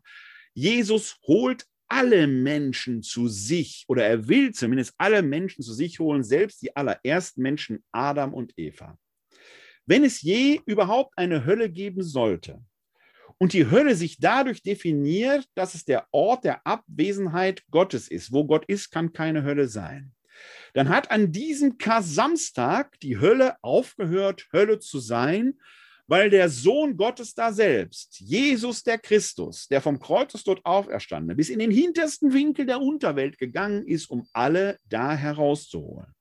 Ein Aspekt, der in der orthodoxen Tradition, der Tradition der Ostkirchen, sehr, sehr intensiv gepflegt wird. Bei uns spielt er in der Tat auch eine Rolle, aber nicht ganz so stark, wie es in der orthodoxen Tradition ist. Aber die Idee, dass Christus dort hinabsteigt, um alle wirklich alle zu sich zu holen, ist ein Gedanke, der auch der katholischen Tradition nicht fremd ist, auch wenn er nicht ganz so stark im Vordergrund steht wie in den orthodoxen Traditionen. Dann wird die Sonne untergehen. Es wird Nacht werden. Die Nacht zum Sonntag. Die Nacht der Nächte schlechthin, die Osternacht. Und hier wird die Liturgie ihren Fortgang nehmen, die am Gründonnerstag begann, über den Karfreitag jetzt in die Osternacht hineinführt. Es ist die Osternachtfeier. Und diese Osternachtfeier ist die allerhöchste Liturgie. Am Eingang dieser Glaubensinformation habe ich Ihnen von dem 15. Nisan erzählt, dass das wahrscheinlich der Tag ist, an dem Jesus starb er stand also an einem 17. Nisan von den Toten auf, einem Sonntag. Und der Sonntag ist in der jüdischen Tradition, aber auch in der christlichen Tradition von einer besonderen Symbolik geprägt. Es ist nämlich der Schöpfungstag, denn der Schabbat ist ja der siebte Tag der Woche. Also hat die Schöpfung an einem Sonntag begonnen. Und tatsächlich finden wir in den im Neuen Testament genau diese Interpretation, dass Christus am achten Tag von den Toten erstand, der gleichzeitig der erste Wochentag ist. Warum sagt man nicht der erste Tag, sondern der achte Tag? Weil am ersten Tag die alte Schöpfung ihr Ausgang nahm und jetzt am achten Tag, wiederum der erste Wochentag, die Neuschöpfung ist. Die Auferstehung wird als Neuschöpfung begriffen. Und jetzt war im frühen Christentum die Frage, ist dieser erste Tag der Woche Schrägstrich der achte Tag der Woche, mit dieser Schöpfungssymbolik wichtig für das Osterfest? Oder hält man sich an das Datum, sprich Auferstehungsfeier am 17. Nisan, Pessach, Gründonnerstag, also Abendmahlsliturgie am 15. Nisan und so weiter, und am Abend des 15. Nisan und so weiter und so weiter. Es brach der sogenannte Osterfeststreit aus. Klammer auf, dass man sich an festen Daten ausrichtet, kennen wir Christen ja auch. Weihnachten ist immer am 25. Dezember Ostern changiert durchs Jahr. Wieso? Weil man im Jahr 325 nach Christus auf dem sogenannten Konzil von Nicäa diesen Osterfeststreit ein für alle Mal entschied. Man hat dort einen Kompromiss gefunden, der den Zusammenhang zum jüdischen Pessachfest bewahrt und gleichzeitig dieser besonderen Symbolik des Sonntags als Schöpfungstag trotzdem Raum gibt. Was hat man gemacht? Pessach fällt ja immer auf den ersten Frühlingsvollmond nach der Tag- und Nachtgleiche. Ostern fällt immer auf den Sonntag nach dem ersten Frühlingsvollmond. Das, weil der Frühlingsvollmond datumsmäßig nach dem Sonnenkalender durchs Jahr chargiert, wechselt eben auch das Osterdatum. Es gibt dort übrigens immer auch noch einen kleinen Dissens zur Orthodoxie, weil die Orthodoxie sich datumsmäßig auch am Frühlingsanfang am 21. März orientiert, auch wenn das da, weil die noch den alten julianischen Kalender haben, ähm, äh, äh, nicht immer um die Tag- und Nachtgleiche handelt. Deswegen kann das sein, dass die Ortho das orthodoxe Osterfest manchmal später stattfindet, manchmal auch gleichzeitig. Ist jeweils unterschiedlich. Die haben einen Zeitversatz von etwa zehn Tagen zu uns da drin. Wobei ganz kürzlich Meldungen herauskamen, dass man überlegt, sich endlich an den gregorianischen Kalender anzupassen, was schon fast revolutionär wäre. Das aber nur so nebenbei erwähnt. Ostern findet also immer am Sonntag nach dem ersten Frühlingsvollmond statt. Und das ist in diesem Jahr eben der 4. April. Entsprechend ist die Osternacht in der Nacht davor. Sie beginnt mit einem Lichtritus. Es brennt das Osterfeuer. Am Osterfeuer wird die Osterkerze instituiert. Und ich habe Ihnen mal hier eine Osterkerze mitgebracht, die ich für ein kleines Projekt brauche. Da werde ich Ihnen gleich zum Schluss was zu erzählen. Die ist also noch nicht instituiert, können Sie daran sehen, dass die Wundmale noch nicht aufgesteckt sind. Denn jede Osterkerze beinhaltet drei Symbole. Sie können sonst ganz vielfältig anders gestaltet sein, aber jede Osterkerze weist drei Symbole auf. Ein Symbol fehlt hier noch, weil sie noch nicht instituiert ist. Das sind die fünf Wundmale. Die würden Sie sonst hier oben, hier unten, hier rechts, hier links und in der Mitte finden. Jede Osterkerze trägt also die Todesmale Jesu. Denn sie können nur dann von den Toten auferstehen, wenn sie erst durch den Tod hindurchgegangen sind. Ohne Tod keine Auferstehung von den Toten. Die Osterkerze ist das Auferstehungssymbol schlechthin, aber es trägt die Wundmale Jesu. Dann finden wir auf jeder Osterkerze die aktuelle Jahreszahl des letzten Osterfestes. Jetzt hier sind schon 2021 aufgedruckt. Das signalisiert uns, dass Christus Herr über die Zeit ist. Er allein hält die Zeit in Händen. Und dann finden Sie die griechischen Buchstaben Alpha und Omega. Das ist der erste und letzte Buchstabe des griechischen Alphabetes. Christus ist Anfang und Ende von allem. Außerhalb von ihm hat nichts Bestand. Diese drei Symbole werden am Osterfeuer quasi in der aktuellen, noch unberührten, völlig neuen Osterkerze instituiert. Dann wird die Osterkerze am Osterfeuer entzündet. Dreimal wird dann der Ruf Christus das Licht, Lumen Christi angestimmt. Die Gemeinde antwortet, Dank sei Gott. Und dann werden, und am Anfang ist die Kirche völlig dunkel, ausgehend von der Osterkerze, alle anderen Kerzen im Kirchenraum entzündet. Auch die Kerzen, die die Glaubenden in dieser Nacht in Händen halten und innerhalb weniger, man möchte sagen, Augenblicke und Sekunden, ist der dunkle Kirchenraum in ein wunderbares Kerzenlicht gehüllt. Das ist die Symbolik der Osterkerze. So wie ihr kleines Licht schlussendlich die Dunkelheit vertrieben hat, so hat Christus den Tod besiegt. Diese Symbolik am Beginn der Osternachtfeier ist so wichtig, dass sie Dunkelheit voraussetzt. Osternachtfeier kann man nicht am Kar-Samstag um 16 Uhr machen. Das geht nicht. Da funktioniert die Lichtsymbolik nicht. Es muss dunkel sein. Deswegen wird in den Amtsblättern der Diözesen der Sonnenuntergangszeitpunkt tatsächlich minutengenau angegeben. Ich habe jetzt nicht nachgeguckt, wann die Sonne am 4. April untergehen wird, aber es wird veröffentlicht sein. Und streng genommen darf die Osternachtfeier auch nicht vorher beginnen.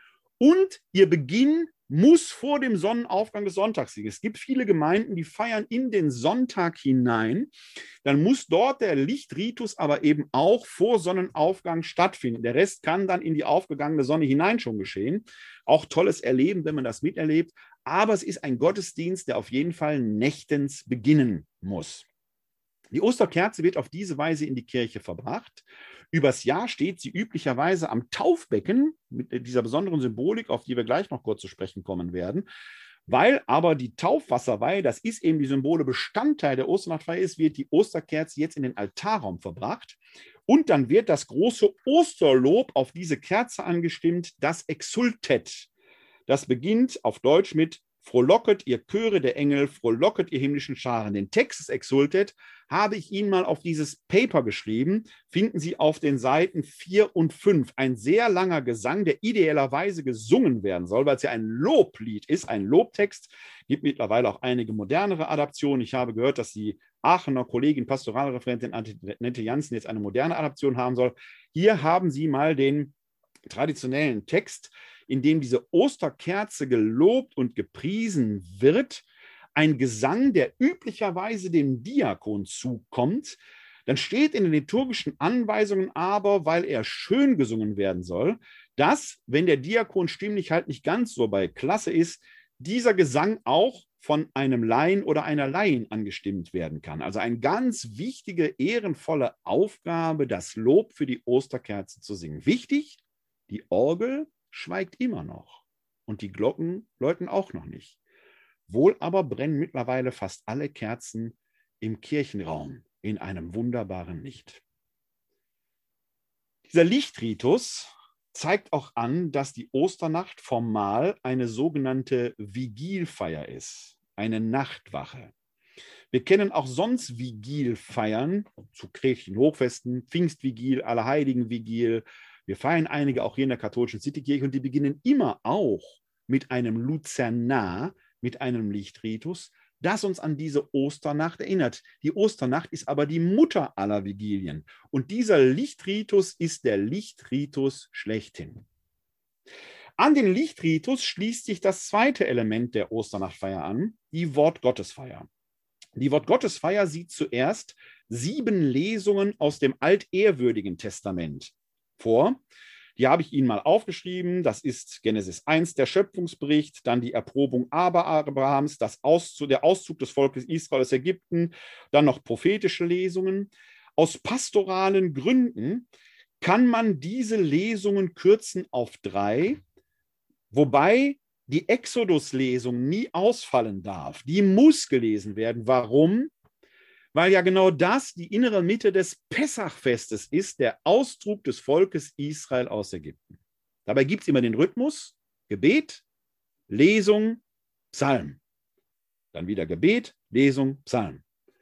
Ich selber habe leider noch nie einer Liturgie österlichen äh, Charakters beigewohnt, bei der alle sieben Lesungen verkündet wurden. Es waren schon mal drei, vier oder fünf. Ich kenne aber Leute, die haben es erlebt, weil wir in diesen Zeiten, in diesen Zeiten ja doch unter erheblichen Erschwernissen Ostern feiern können, immerhin besser als letztes Jahr, wo es ganz ausfallen musste, habe ich hier ein kleines Projekt in Planung. Ich hoffe, dass es klappt. Ich betreibe ja diesen anderen Weblog, äh, dieses andere Podcast-Projekt bei euch und ich möchte in diesem bei euch Projekt am Ost, in der Osternacht auch eine kleine Osternachtfeier hier aus meinem Arbeitszimmer präsentieren, bei der ich alle sieben Lesungen präsentieren werde. Es wird spannend werden, kann ich Ihnen jetzt schon sagen, weil ich Menschen aus ganz unterschiedlichen Kreisen, was sowohl was äh, irdische Regionen, aber auch künstlerische Regionen angeht, gewonnen habe, diese sieben Lesungen, sagen wir mal, zu präsentieren. Ich habe die ersten Ergebnisse schon gesehen, einige trudeln noch ein, das wird spannend. Sie werden eine Lesung aus Mexiko hören, eine Lesung aus Jerusalem selbst. Ich habe sie gerade heute bekommen wunderbar, wo Sie Jerusalem im Hintergrund sehen. Sie werden eine Lesung äh, in sehr avantgardistischem Stil erleben und in einem modernen, fast satirischen Stil. Wenn Sie wollen, schalten Sie sehr gerne in der Osternacht hinzu. Ich plane ab 20.30 Uhr hier live zu senden und dann können wir auf diese Weise die Osternacht besonders feiern. Was ich natürlich nicht machen kann, ist Teil 3 und 4 der Osternachtfeier von hier aus, aber Lichtritus und Wortgottesliturgie, die können wir hier gemeinsam feiern. Denn im Anschluss an die sieben Lesungen aus dem altehrwürdigen Testament wird das Ostergloria feierlich angestimmt und da läuten auch die Glocken und die Orgel braust wieder. Das ist quasi der Moment, in dem die Auferstehung für uns leibhaftig greifbar wird. In vielen Kirchen wird an dieser Stelle übrigens auch das elektrische Licht wieder angemacht. Warum, verstehe ich zwar nicht. Als wenn es quasi rituell wäre, dass das Licht da angeht. Man könnte theoretisch in der Dunkelheit bei Kerzenschein sitzen bleiben, aber das Angehen des Lichtes ist dann vielleicht auch nochmal ein optisches, zumindest modernes Signal, dass jetzt die Auferstehung Wirklichkeit geworden ist. Es schließt sich dann die sogenannte Epistellesung aus dem Römerbrief an und dann wird endlich, endlich, endlich das Auferstehungsevangelium verkündet. Es schließt sich noch die Osterpredigt an und damit ist der zweite Teil der Eucharistiefeier dann auch abgeschlossen. Also zuerst die Lichtfeier, der Lichtritus, dann die große, große Wortgottesfeier. Es beginnt der dritte Teil der Osternachtfeier und da werden Sie gleich sehr schnell sehen, warum man das schwer digital machen kann. Denn das ist die sogenannte Tauffeier oder Tauferneuerungsfeier. Die gibt es übrigens in zwei Varianten. Denn klassischerweise ist die Osternacht das Taufdatum, an dem insbesondere Erwachsene die Taufe empfangen, Taufe, Firmung und die Erstkommunion empfangen. Zuerst wird die, das Taufwasser bereitet. Wenn man keine Täuflinge gegenwärtig hat, wird trotzdem Taufwasser bereitet, denn mit diesem Wasser werden in der Osterzeit die Taufen vollzogen. Also es geschieht jetzt quasi eine Weiche, haben wir Täuflinge anwesend in der Osternachtfeier oder nicht. Taufwasserweihe, Allerheiligen Litanei, all das findet in jedem Fall statt. Hat man Taufbewerberinnen und Bewerber dabei, werden die jetzt im Anschluss an dieser Stelle getauft und gefirmt hat man keine Taufbewerber dabei, geht der Priester durch die Reihen und versprengt das Weihwasser, was er aber auch macht, wenn die Taufbewerber da sind. Und alle Anwesenden erinnern ihre eigene Taufe, denn die Taufe ist die Taufe auf den Tod und die Auferstehung Jesu Christi, wie ja im alten Taufritus auch deutlich wird, als man die Täuflinge noch unter Wasser drückte, sodass ihnen das Wasser wie zum Grab wurde und dann aus der Taufe hob als Zeichen der Auferstehung. Das findet als dritter Ritus statt eben diese Tauffeier. In jedem Fall erinnern wir, die wir mitfeiern, unsere eigene Taufe, unser eigenes Getauftsein. In Ausnahmefällen, und das kann Ihnen in diesem Jahr wegen der Corona-Pandemie tatsächlich begegnen, wird dieser ganze Ritus oft nur dann in Form einer Segnung des Wassers präsentiert. Das ist möglich nach den liturgischen Regeln, aber eher tatsächlich nur als Ausnahme. Es könnte sein, dass, wo Sie jetzt äh, in der Osternacht mitfeiern, das tatsächlich passiert, dass man aus Pandemiegründen da zu dieser Variante greift, dann fällt auch die Allerheiligen-Litanei aus, dann wird tatsächlich nur das Wasser gesegnet, mit dem man die Gläubigen besprengt. Es mag sein, dass sie es dieses Jahr so erleben, das wäre völlig in Ordnung, weil es die Regeln so vorsehen, aber eigentlich eben nur als Ausnahme, wenn nicht jetzt in diesem Jahr, wann sollte sonst eine solche Ausnahme sein? An die Tauffeier schließt sich dann der vierte Teil in der Osternacht an, die Eucharistiefeier. Es ist der eucharistische Teil, den wir eben auch sonst von den Sonntagen her kennen, mit der Besonderheit, dass er tatsächlich natürlich jetzt von der Osterfreude geprägt ist. Der Auferstandene ist mitten unter uns. Das Geheimnis des Glaubens, deinen Tod, o oh Herr, verkünden wir und deine Auferstehung preisen wir, bis du kommst in Herrlichkeit wird, glaube ich, an kaum einer Liturgie so greifbar wie in dieser Osternacht, von der alle Sonntagsliturgien, wenn Sie so wollen, also sonntäglichen Eucharistie feiern, ja ihren Abglanz erhalten. Am Schluss dieses eucharistischen Teils steht dann endlich der große Ostersegen, der ausführlich ist, dreistufig ist, dreimal mit Amen bekundet wird und dem Großen geht hin in Frieden, Halleluja, Halleluja, und mit dieser Entsendung endet endlich, endlich ein Gottesdienst, der drei Tage zuvor am Gründonnerstag begonnen hat. Christus ist auferstanden. Ja, er ist wahrhaft auferstanden. Halleluja, werden wir dann sagen können. Das Fest unseres Glaubens wird dann gefeiert sein. Von heute aus gesehen liegt es noch vor uns. Es ist ein besonderes Jahr, in dem wir dieses Fest feiern. Aber wir werden es auch in diesem Jahr feiern können, live in den Kirchen präsent, digital. Aber auch wenn Sie es zu Hause feiern, Ostern fällt nie aus. Wir haben seitens der katholischen Citykirche Wuppertal in Anlehnung an den Pessach-Ritus, dieses Gespräch, das dort der Jüngste mit dem Hausherrn führt, eine Familienliturgie entworfen. Gehen Sie mal auf unsere Homepage www.katholische-citykirche-wuppertal.de, da können die sich herunterladen. Wenn Sie warum auch immer keine Gelegenheit haben, in die Kirche zu gehen, wenn Sie aber auch mit einer rein digitalen Weise nicht zufrieden sind, feiern Sie Ostern zu Hause. Eins ist sicher, Ostern fällt nie aus, auch in diesem Jahr nicht. Und Sie sind ermächtigt, dieses Osterfest zu Hause im Kreis Ihrer Familie zu feiern, aber vielleicht auch mit den Nachbarn in der Nachbarschaft, mit denen, mit denen es geht, Halten Sie Abstand, bleiben Sie gesund. Das ist das Allerwichtigste. Noch liegt dieses Fest vor uns. In wenigen Tagen schon werden wir wieder Halleluja singen können. Ich freue mich drauf und ich würde mich freuen, wenn Sie am Samstagabend hier auch dabei sind, wenn wir unsere kleine, besondere digitale Osternachtfeier aus aller Herren Länder hier gemeinsam begehen werden. Ja, das war das, was ich Ihnen so mit auf den Weg geben wollte zu Ostern. Aber vielleicht haben Sie noch die eine oder andere Frage, dann soll natürlich hier Raum dafür sein. Das scheint nicht der Fall zu sein. Dann habe ich entweder alles so gut erklärt, dass keine Fragen mehr übrig sind. Äh, sonst, wenn Sie Fragen haben, können Sie mir natürlich gerne eine Mail schreiben an info@katholische Citykirche Wuppertal.de. Dann versuche ich die noch äh, per Mail dann zu beantworten. Ansonsten wünsche ich Ihnen jetzt schon ein frohes und gesegnetes Osterfest, ein frohes und gesegnetes Triduum Paschale. Wenn Sie möchten, sind Sie sehr herzlich eingeladen, in zwei Wochen am 14. April wieder sich hier live zuzuschalten. Dann wird das Thema äh, natürlich ein österliches sein. Das Thema lautet dann, das ist doch apokryph, außerbiblische Auferstehungsevangelien. Wird also interessant werden, sich da die apokryphen Texte anzuschauen. Kommen Sie bis dahin gut durch die Zeit. Die Firmenbewerber bitte ich noch, jetzt einen Moment hier zu bleiben. Die Live-Übertragung werde ich dann gleich äh, an dieser Stelle beenden. Wundern Sie sich nicht, wenn Sie gleich den Abschlussscreen sehen, bleiben Sie bitte noch hier drin. Allen anderen wünsche ich ein gesegnetes Osterfest. Bleiben oder werden Sie gesund und helfen Sie anderen, gesund zu bleiben oder zu werden. Ihnen allen ein herzliches Glück auf.